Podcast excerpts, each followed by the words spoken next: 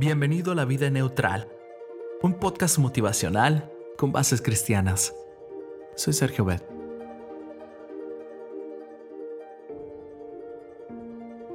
En el Congreso de Viena, en 1815, se reunieron las principales potencias de Europa para repartirse lo que quedaba del derrotado imperio napoleónico. La ciudad era una fiesta y los bailes de gala eran los más espléndidos que se hubieran visto jamás. Pero Napoleón seguía proyectando su sombra. En vez de ejecutarlo en un país lejano, lo habían enviado a Elba, una isla cercana a las costas de Italia.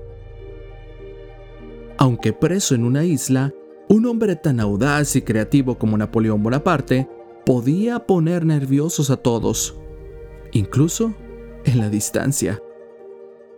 Los austriacos planearon asesinarlo, pero luego decidieron que era demasiado arriesgado.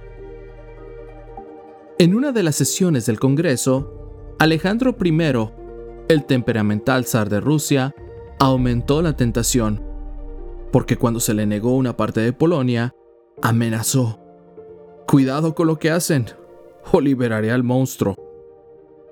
De todos los diplomáticos presentes, solo Talleyrand, antiguo ministro de Asuntos Exteriores de Napoleón, Parecía tranquilo y despreocupado. Era como si supiera algo que los demás ignoraban. Pues el monstruo escapó. A pesar de que los cañones de varios barcos de guerra ingleses apuntaban a todos los puntos de salida de la isla, Napoleón escapó de Elba el 26 de febrero de 1815. Un barco con 900 hombres lo recogió a plena luz del día. Los barcos ingleses lo siguieron pero no pudieron alcanzarlo. A pesar de que hubiera sido más seguro abandonar Europa, Napoleón decidió ir a Francia. Resolvió marchar hacia París. Un ejército dirigido por el mariscal Ney, enviado para detenerlo, desertó en masa y se pasó al pequeño ejército de Napoleón. Por donde quiera que pasaba, las ciudades se rendían a sus pies. Francia enloqueció. Napoleón gobernó Francia de nuevo. Esta se considera una de las hazañas más audaces de uno de los hombres más intrépidos de la historia. Pero el país estaba en bancarrota, y en junio de ese mismo año, en la batalla de Waterloo, Napoleón fue derrotado definitivamente. Sus enemigos lo exiliaron a la isla de Santa Elena, frente a la costa occidental de África. Allí no tenía la menor posibilidad de fugarse.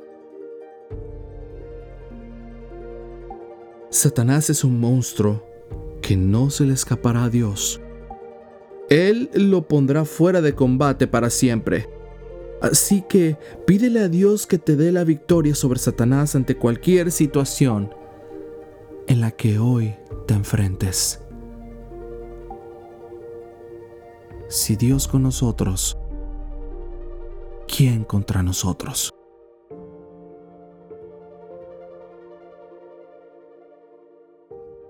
Despierta brazo del Señor Despierta y vístete de fuerza. Despierta como en los días pasados, como en las generaciones de antaño. ¿No fuiste tú el que despedazó a Rahab, el que traspasó a ese monstruo marino? Isaías 51:9 Gracias. Te invito a compartir este podcast y hagamos que este proyecto crezca. No olvides que estamos en iTunes, Spotify y TuneIn Radio. También te invito a que nos visites en Facebook y en YouTube, ambos como La Vida Neutral. Cristo viene pronto, dirige tu meta hacia la eternidad. Pon tu vida neutral, deja que Dios tome el control y Él hará.